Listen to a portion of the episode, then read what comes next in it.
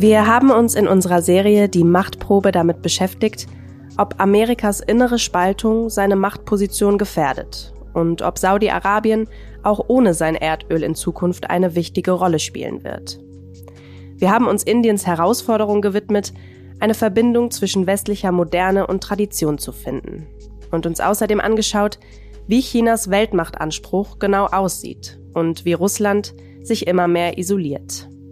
In dieser Folge ziehen wir mit unserem ehemaligen Außenpolitikchef Klaus-Dieter Frankenberger Bilanz und schauen uns an, wo Deutschland im Weltmachtgefüge steht und in Zukunft stehen könnte. Und damit willkommen zur letzten Folge, Deutschlands Abhängigkeit. Ich bin Kati Schneider und ich freue mich sehr, dass Sie auch heute wieder mit dabei sind.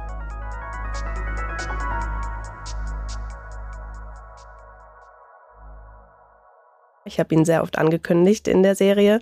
Unser ehemaliger Außenpolitikchef, 30 Jahre lang über Außenpolitik berichtet. Korrigieren Sie mich, wenn es doch länger war. 36. 36, Jahre. okay. Und wir haben natürlich bewusst auch erstmal noch nicht über Deutschland gesprochen, weil das wollen wir heute mit Ihnen tun. Was verändert sich auch durch den Krieg in der Ukraine für Deutschland? Erstmal herzlichen Dank für die Einladung. Die Fahrt hier in die Zentrale war so ein bisschen mit Wehmut versehen was verändert sich für Deutschland? Für Deutschland haben jetzt endgültig sozusagen die rosigen Zeiten ein Ende gefunden. Für Deutschland wird es ein bisschen ungemütlicher. Wir reduzieren die Energieimporte aus Russland zum Teil dramatisch. Es hat Auswirkungen auf jeden Geldbeutel. Es hat Auswirkungen auf die Leistungsfähigkeit der deutschen Industrie. Deutschland hat sich in den vergangenen Jahren abhängig gemacht von einem mhm. Land, von dem man wusste, dass es autokratisch regiert würde, das auf dem Weg zur Diktatur mehr oder weniger abgeschlossen hat und ein anderes überfallen hat in einem Vernichtungs- und Unterjochungskrieg, wie wir ihn so noch nicht erlebt haben. Konstanze Stelzenmüller, eine gute Bekannte von mir, die für die Brookings Institution in Washington arbeitet, hat drei Abhängigkeiten Deutschlands identifiziert. Und ich glaube, das ist sehr richtig. Mhm. Wir sind, haben die Sicherheitspolitik an Amerika outgesourced. Wir haben energiepolitisch von Russland uns abhängig gemacht. Es war ein Fehler Deutschlands, so stark abhängig zu werden von Energieimporten aus Russland.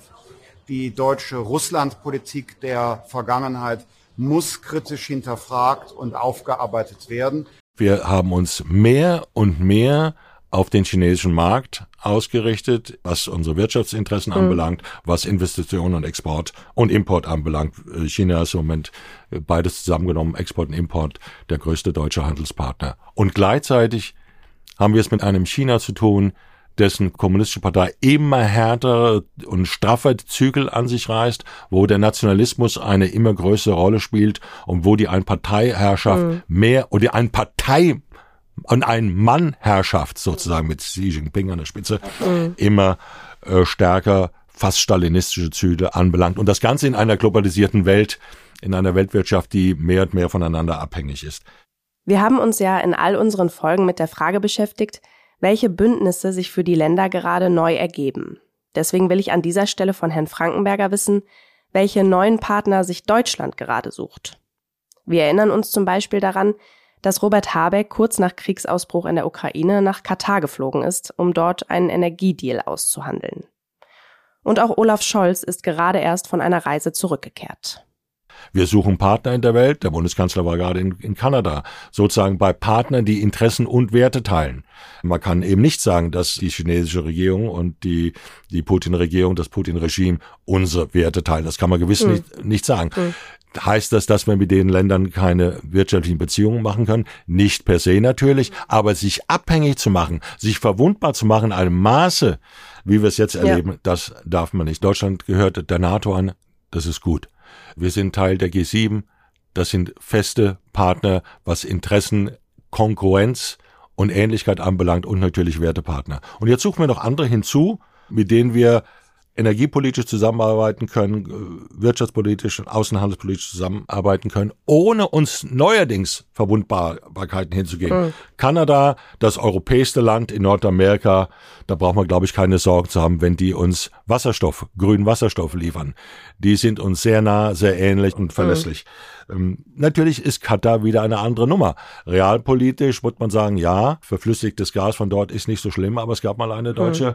damals war sie noch nicht Außenministerin, eine führende grüne Politikerin, die gesagt hat, die immerhin zu bedenken gegeben hat, ob man überhaupt eine Fußballmannschaft, eine Nationalmannschaft zur WM nach Katar mhm. schicken könnte wenn ihr weiter die Taliban auf diese massive Art und Weise unterstützt, zu massiven Menschenrechtsverletzungen beitragt, dann können wir nicht äh, bei euch demnächst Fußball spielen. Das ist jetzt alles Schnee von gestern. Die Lage ist dramatisch anders. Warum? Weil in Osteuropa ein Krieg herrscht, ein Vernichtungskrieg, wie wir das so noch nicht erlebt haben. Aber die Grundentscheidung ist richtig, dass wir sozusagen versuchen, uns mit Demokratien so zu stabilisieren und zu verfestigen, dass andere nicht Abhängigkeiten ausschlachten können, mhm. ausnützen können, dass sie uns erpressen können, dass sie, dass wir so verwundbar werden, dass wir in einer Situation, wie wir sie jetzt haben, quasi die Frage stellen müssen, schaden die Sanktionen eigentlich Russland oder schaden sie mehr der deutschen Wirtschaft mhm. und ist letzten Endes der deutsche Konsument, ob als Stromkunde oder als Autofahrer, der Dumme? Diese Frage ist so. Und ich erinnere mich an jetzt an, an ein Buch, das neulich auf den Markt gekommen ist, nie wieder hilflos. Also wir sind offenbar hilflos. Das kann so nicht sein. Und das ist die große Lektion, das ist die, die große unterliegende Botschaft der Zeitenwende, die damals vor einem halben Jahr der Bundeskanzler ausgerufen hat. Mhm.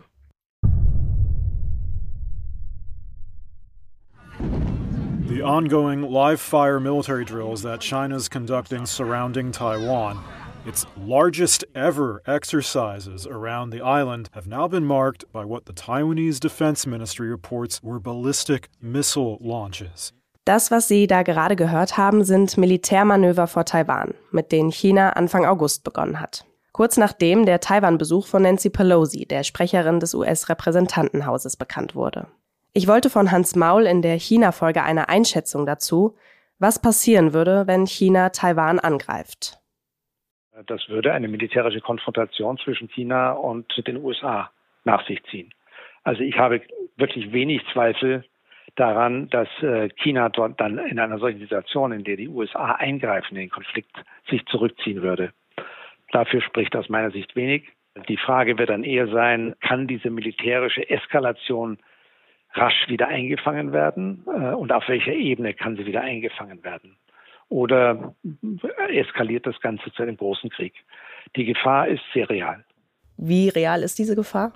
Aus chinesischer, aus Pekinger Sicht, aus Sicht der KP ist Taiwan ein integraler Bestandteil des Landes. Es wird gesagt, was auch immer passiert, die werden Teil, werden integriert, reintegriert, reinkorporiert, ob denen das passt oder nicht.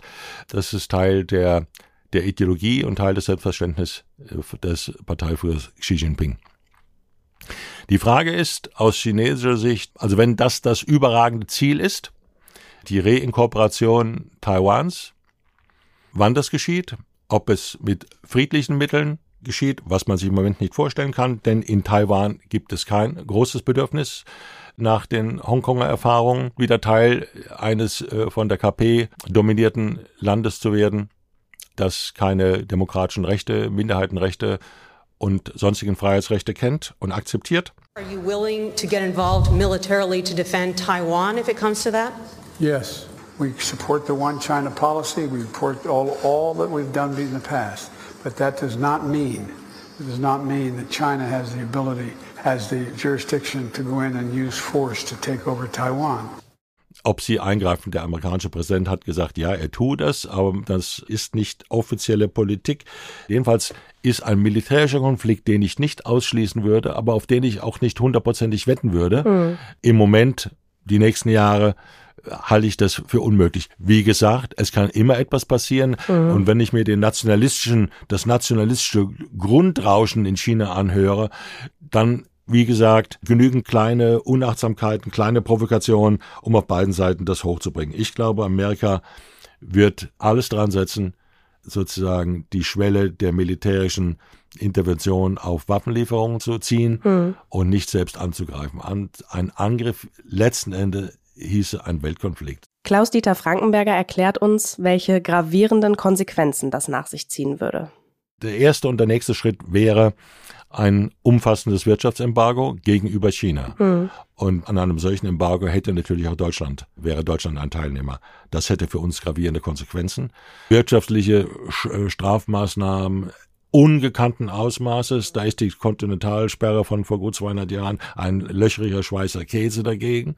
Das wird dann ernst. Das wird ernst. Deswegen sage ich, das wird für alle Länder, die engen Wirtschaftsaustausch mit China haben. Das sind natürlich die ganzen Anraineländer, Japan, Korea, Australien, aber eben auch äh, Deutschland als das Land, das in Europa die intensivsten Wirtschaftsbeziehungen zu China pflegt. Und ich verstehe, dass die deutsche Wirtschaft da sehr besorgt ist. Aber auch die nehmen jetzt zur Kenntnisse, dass man die Geopolitik nicht quasi da streichen kann mhm. und aus dem Blick nehmen lassen kann, sondern das ist jetzt alles Teil der Geschäftskalkulation und das würde dann uns vor wahnsinnige Konsequenzen stellen. Da ist Russland, das russische Gas, vergleichsweise ein geringeres Übel, der Verzicht darauf. Kevin Rudd, der frühere australische Ministerpräsident, hat äh, in Foreign Affairs im letzten Jahr einen Artikel geschrieben, einen sehr klugen Artikel, der überschrieben war, das in Englisch das Jahrzehnt gefährlich zu leben.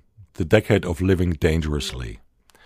Ja, es kann was passieren. Es kann sozusagen militärisch eruptieren. Aber wir müssen alles dafür tun, damit der Konkurrenzkampf zwischen Amerika und China nicht in einen offenen Konflikt ausartet und dieser Konflikt dann militärisch ausgetragen wird. Denn da kann man in der Tat nicht wissen, wo, wo das endet. Ich glaube, im Moment sind beide Seiten nicht daran interessiert, Die Waffengewalt, dann natürlich das Riesenthema auch gerade das Abtreibungsrecht und ähm, dann auch immer wieder die Frage der internationalen Spannungen, des Ukraine-Kriegs. Ähm, China ist jetzt wieder aufgekommen. Also im Moment ist hier wahnsinnig viel los in der amerikanischen Gesellschaft und Politik. There's no point in saying good morning because it certainly is not one.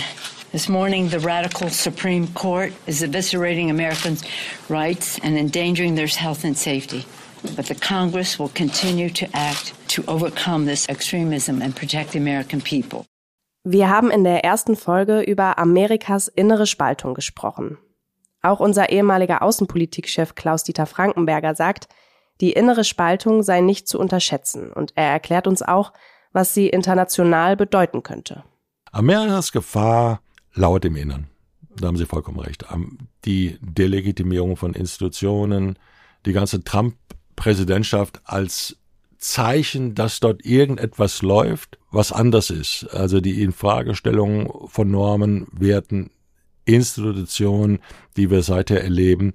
Aber was wir erleben, ist eine Infragestellung der Rolle Amerikas in der Welt im Moment. Und für diese Ordnung steht natürlich ein Amerika, auf das man sich verlassen kann, das berechenbar ist, das stabil ist. Und das nicht quasi so agiert, dass Verbündete, wie im vergangenen Jahr, letzten Endes aus der Zeitung erfahren, dass übermorgen der Abzug aus Kabul ansteht. Das geht nicht. Die Bilder, die wir in diesen Tagen aus den USA gesehen haben, haben uns alle erschrocken. Zu Recht.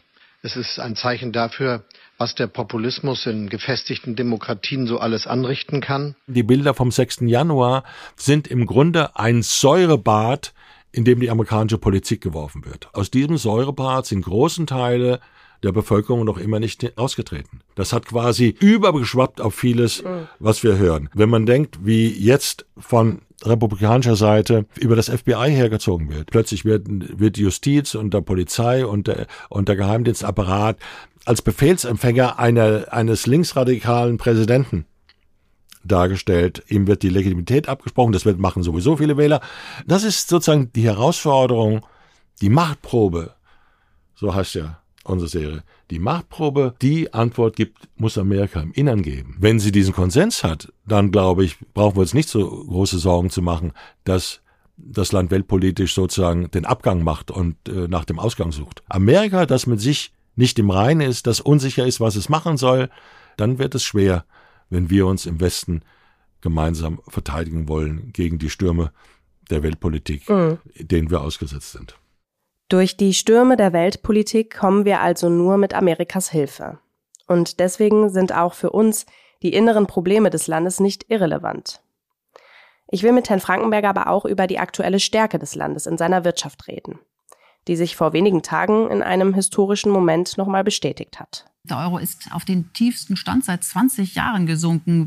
Wir haben jetzt gehört, dass der Euro jetzt unter den Dollar gefallen ist. Ja, das liegt dann zum einen in der Tat an relativ äh, guten äh, Wirtschaftsdaten in den Vereinigten Staaten. Es mhm. liegt an, daran, dass äh, gibt natürlich die hohe Inflation und das liegt dann daran an den Erwartungen, dass die Notenbank die Zinsschraube weiter anziehen wird. Das ist sozusagen die amerikanische Seite und diese Aufwertung des, des Dollar mhm. als Weltreservewährung hat natürlich gravierende Auswirkungen. Auf der anderen Seite äh, ist sozusagen der, der Wertverlust des Euro auch ein Ausdruck von Skepsis über die Wirtschaftsentwicklung äh, in Europa im Allgemeinen und Besonderheit Deutschlands. Rezessionserwartungen und vor allem, dass Deutschland mit dem Abbau der Energieabhängigkeit mhm. von russischen fossilen Brennstoffen, dass das Auswirkungen haben wird auf alle Länder, die sozusagen mit der deutschen Wirtschaft eng verbunden sind. Das ist ganz gravierend. Wenn der Euro jetzt in Wert gegenüber dem Dollar verliert, dann ist es zum einen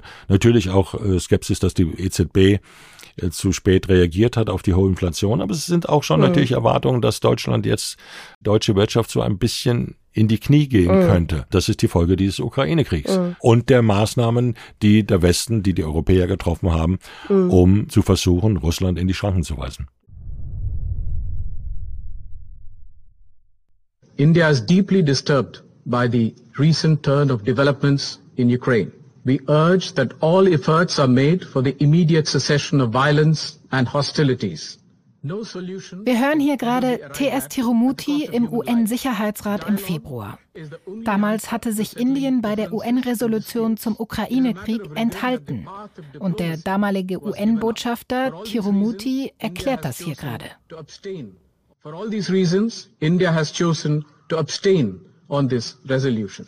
Indien ist also alles andere als glücklich über den Krieg in der Ukraine, sagt Professor Rahul Mukherjee. Indien mache das auch deutlicher als beispielsweise China.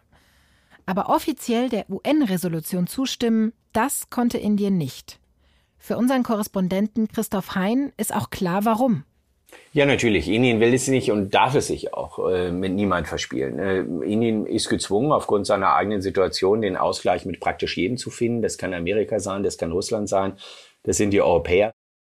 Indien will und kann es sich mit keinem anderen Land verspielen. Darüber hatte meine Kollegin Sandra Klüber in der Indien-Folge mit unserem Korrespondenten Christoph Hein gesprochen. Wir haben in der Serie schon auch gehört, dass wir eine Bipolarität in der Welt haben. Wir wissen, wo Russland steht, wir wissen, wo China steht, wir wissen, wo Deutschland steht, nämlich neben den USA. Wir wissen aber bei einem Land noch nicht genau, wo es steht, oder ein Land weiß selber noch nicht so genau, wo es steht, ähm, nämlich Indien. Und jetzt möchte ich von Ihnen wissen, Herr Frankenberger, wohin wird sich Indien denn orientieren? Was denken Sie, Richtung Westen? Also, wenn man es von der, vom Regierungssystem betrachtet, ist Indien ein quasi westliches Land. Das hat natürlich aber eine andere Tradition. Es hat die Tradition der Blockfreien. Das hat sich nie eindeutig in das westliche Lager einsortiert und wollte das auch nicht. Wollte in, der Mitte sein, hatte enge Beziehungen zu Russland gehabt.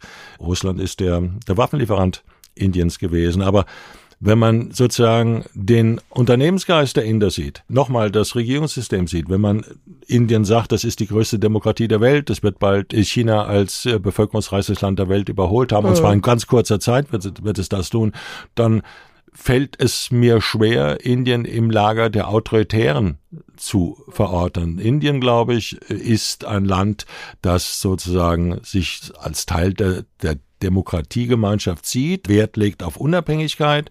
Deswegen tut sich auch Indien ein bisschen schwer mit diesem großen Gegensatz Autokratie hier gegen Demokratie auf der anderen Seite. Aber bei vielen Dingen muss man sagen, bei Werten, bei ordnungspolitischen Grundprinzipien, bei der wirtschaftlichen Ausrichtung ist Indien eigentlich ein Land, das selbst im Grunde noch, noch nicht immer nicht weiß, dass es eigentlich zum Besten gehört. Indien Großmacht, große Regionalmacht, mhm. aber hat Indien hat, glaube ich, wenig globalen Ehrgeiz, so wie China oder die Vereinigten Staaten das hatten, sondern die sind erstmal froh, dass sie in der Region eine große vermutlich dominante Rolle spielen. Indien ist auch so ein kleinerer Pol, wenn, selbst wenn das ein bisschen, das mhm. Bild ein bisschen schief ist, mit 1,4 Milliarden Einwohnern. Das gilt übrigens auch für ein Land wie Brasilien, das gilt für Südafrika. Das sind eher sozusagen Pole, die hier und da eine Rolle spielen, aber nicht rankommen an, an die ganz Großen und das auch vermutlich nie werden. Also wir haben jetzt am Anfang über Deutschland gesprochen, wir haben über China gesprochen, wir haben über Amerika gesprochen, wir haben über Indien gesprochen. Wie sieht es aber für Europa aus? Also wie verändert sich die Rolle Europas in der Welt? Wir sind rund 450 Millionen Einwohner, also wir die EU als sozusagen als Entität, als handlungsfähige Identität und wir sind der größte Binnenmarkt eigentlich dynamisch, eigentlich haben wir keinen Anlass, immer nur in Selbstzweifeln zu versinken. Wir sind aber kein Staat. Die EU hat staatsähnliche Züge, hat staatsähnliche, wie man heute sagt, Governments-Strukturen, aber sie ist kein Staat. Und daran wird sich nichts ändern. Das würde mich wundern, wenn es einen neuen starken Impuls gäbe, das zu überwinden. Dafür sind die meisten Länder nicht bereit, ihre eigene nationale Identität, Teilsouveränität mhm. aufzugeben. Nicht Staat zu sein bedeutet von vornherein eine Begrenzung des Maßes, wie groß und wie stark ist der Pol. Wir sind starke Wirtschaftspole, aber wir sind natürlich auch immer untereinander Konkurrenten. Wer verkauft das U-Boot? Sind es die, sind's die Briten oder sind es die Franzosen? Mhm. Wer äh, hat den stärksten Fußabdruck in China? Die Deutschen, die Italiener oder die Franzosen? Wir sind eine unterm Strich eine alternde Gesellschaft. Die Projektionen sagen, dass nur ganz wenige Länder in 20, 30 Jahren einen Bevölkerungszuwachs haben. Die mhm. meisten haben Verluste, manche gravierend. Auch das nagt natürlich am Willen nach vorne, zur Innovation, nach vorn zu preschen, Verantwortung zu übernehmen, Risiken einzugehen, dann werden die Gesellschaften noch vorsichtiger, noch zurückhaltender werden, Ressourcen müssen noch klüger verteilt werden in den jeweiligen Ländern. Das begrenzt ein bisschen das Weltmachtpotenzial der Europäer. Auch Europa sieht sich also vor einigen Herausforderungen. Die Zusammenarbeit der europäischen Länder ist weiter enorm wichtig. Klaus-Dieter Frankenberger erklärt uns, was dafür nötig ist. Europa kann weltmachtfähig sein, wenn es seine Ressourcen bündelt und wenn es das will. Mhm. Und wenn es dazu die Zustimmung der Völker findet. Das ist unerlässlich. Engagements wie in Afghanistan oder wie im Falle Deutschlands und Frankreichs in Mali. Wenn da die Bevölkerung vehement dagegen wären, kann man das nicht machen. Man kann sich nicht auf einen Großkonflikt mit China ein, einlassen, mhm. wenn, nicht, wenn die Völker nicht der Meinung sind, jedenfalls die Mehrheiten in den äh, repräsentiert in den Parlamenten, das ist notwendig und, und richtig, dass wir uns da engagieren. Also Wille gehört dazu, Machtpotenziale müssen abgerufen werden können, die Volkswirtschaften müssen kraftvoll und dynamisch sein und der Wille muss da sein, das zu tun. Und weil eben die EU ein Ensemble, ein Arrangement von 27 Ländern im Moment ist, von Mitgliedern, ist quasi dieses Ganze zusammengenommen immer ein bisschen unter dem Vorbehalt, dass es begrenzt mm, ist. Mm. Aber auf der anderen Seite sagen Leute zu Recht, Amerika ist auch gespalten. Gibt's auch einen Kompetenzgerangel. Mhm. Da gibt's auch 50 Staaten, von denen die Hälfte das denkt und die andere Hälfte das Gegenteil. Klaus-Dieter Frankenberger sagt, Kraft und Macht zusammengenommen, die haben wir. Aber er sagt auch, dass sich die EU mit Elementen der Kooperation, der Rivalität und dem Wettbewerb gleichzeitig konfrontiert sieht. Und dass uns das die nächsten Jahrzehnte begleiten wird. Im schlimmsten Fall würden Konfliktelemente die kooperativen Elemente überlagern. Aber wenn die Staatskunst nicht versagt, sondern wenn Staatskunst und Vernunft sozusagen Richtschnur sind, bleiben oder vielleicht wieder werden, dann sind die kooperativen Elemente vielleicht die, die die Oberhand behalten. Mhm. Wir erleben eine Zeitenwende. Und das bedeutet, die Welt danach ist nicht mehr dieselbe wie die Welt davor. Es wird also einiges auf uns zukommen in den nächsten Jahren. Ich will zum Abschluss noch einmal wissen, welchen Aufgaben sich Deutschland jetzt und in Zukunft stellen muss. Das deutsche Militär richtig auszustatten, die Bundeswehr so in den Stand zu setzen, dass sie wehrfähig, dass sie resilient ist. Der Ukraine-Krieg stellt uns jeden Tag vor Augen, um was es hier wirklich geht. Und jetzt kommen wir langsam an den Punkt, wo wir sagen, hier geht es um grundlegende Fragen europäischer und damit auch deutscher Sicherheit. Und da können wir nicht sagen, ja, wir schicken mal 5000 Helme hin. Das ist, geht nicht. Das geht nicht. Und dass sozusagen der, der große Partner äh, von jenseits des Teiches, die Amis, wie man früher gesagt hatte, die werden es allein nicht mehr richten. Wollen, können, Mhm. Täten sie es vielleicht, aber sie wollen das auch nicht mehr. Und ich finde, das ist richtig. Ich finde das richtig, dass wir mal machen müssen. Dort, wo unsere Interessen äh, direkt betroffen sind. Das ist der ganze europäische Raum, das ist unsere ganze Nachbarschaft, die ein, ein großer Krisenbogen ist, den wir sozusagen äh, beruhigen müssen. Das ist auch unsere Aufgabe. Nicht nur unsere alleine, Frankreich, Italien, auch die Briten, ja. mit denen wir zusammenarbeiten, natürlich weiterhin müssen und, und, und sollen und wollen. Aber das wird von uns mehr verlangen, als wir bisher lieb waren, in der Vergangenheit jedenfalls, uns vorzunehmen. Es ist ein großer Erfolg, dass wir die vom Bundeskanzler bezeichnete Zeitenwende nun auch mit äh, konkreten äh, Taten äh, unterlegen können. Äh, wir ertüchtigen und verstärken jetzt die Bundeswehr, um die Landes- und äh, Bündnisverteidigung zu gewährleisten. Ich will Ihnen eine letzte Frage stellen und vielleicht können Sie mir die kurz beantworten. Wenn ich Sie fragen würde nach den drei größten Herausforderungen, die Deutschland jetzt hat, zwei oder drei, welche wären das, wenn Sie die kurz benennen müssten? Na, Deutschland muss sozusagen die Klima- und Energietransformation von Wirtschafts- und Gesellschaftsmeistern, und zwar meistern. Und das war im Ganzen zusammengenommen. Energie und Klima. Das ist eine mega Herausforderung, deren Dimension nicht groß genug eingeschätzt werden kann. Wenn wir das tun, dürfen wir soziale Kohärenz nicht aufs Spiel setzen. Die muss gewahrt werden, so gut es kann. Und dann muss Deutschland weitermachen auf dem Weg, den wir jetzt eingeschlagen haben. Wir müssen uns resilient machen für das, was uns in den nächsten Jahren erwartet in der Welt und von der Welt kommend. Resilienz gilt auch für die Energie und Politik, es gilt fürs Klima. Es gilt aber auch im engeren Sinne für unsere Wehrhaftigkeit im engsten Sinne. Stabiles Militär, da müssen wir bereit sein, auszugeben, was notwendig ist. Sonst bleiben wir, wie der Buchtitel heißt, ich paraphrasiere, weiter hilflos. Und das darf nicht sein.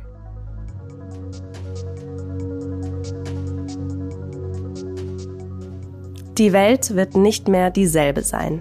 Damit hatte Olaf Scholz in seiner Rede zur Zeitenwende ganz sicher recht. Welche Auswirkungen Russlands Angriff auf die Ukraine weltweit hat, haben wir uns in den letzten sechs Episoden dieser Serie genauer angeschaut. Für Deutschland wird es ungemütlich, sagt Klaus-Dieter Frankenberger. Er glaubt, dass ein Amerika, das mit sich nicht im Reinen ist, auch unsere Sicherheit bedrohen könnte. Dass Indien sich wirtschaftlich eigentlich schon nach Westen ausgerichtet hat und dass ein Wirtschaftsembargo gegen China die wohl wahrscheinlichste erste Reaktion darauf wäre, wenn China Taiwan angreifen würde. Die Auswirkungen, die aus diesem Embargo resultieren würden, wären weitaus schlimmer als die weltweiten Auswirkungen des Krieges in der Ukraine. Und damit sind wir am Ende unserer Serie Die Machtprobe angekommen. Ich hoffe sehr, Ihnen, liebe Hörer, hat sie gefallen. Wir freuen uns sehr über Ihr Feedback. Schreiben Sie uns das gerne an podcast.faz.de. Ein herzlicher Dank an Klaus-Dieter Frankenberger, dass er heute mein Gast und Teil dieser Serie war. Redaktion Sandra Klüber, Sabine Schmidt und ich, Kati Schneider. Produktion David Brucklacher. Mit Unterstützung von Silvia Klaus. Machen Sie es gut und bis bald. Tschüss.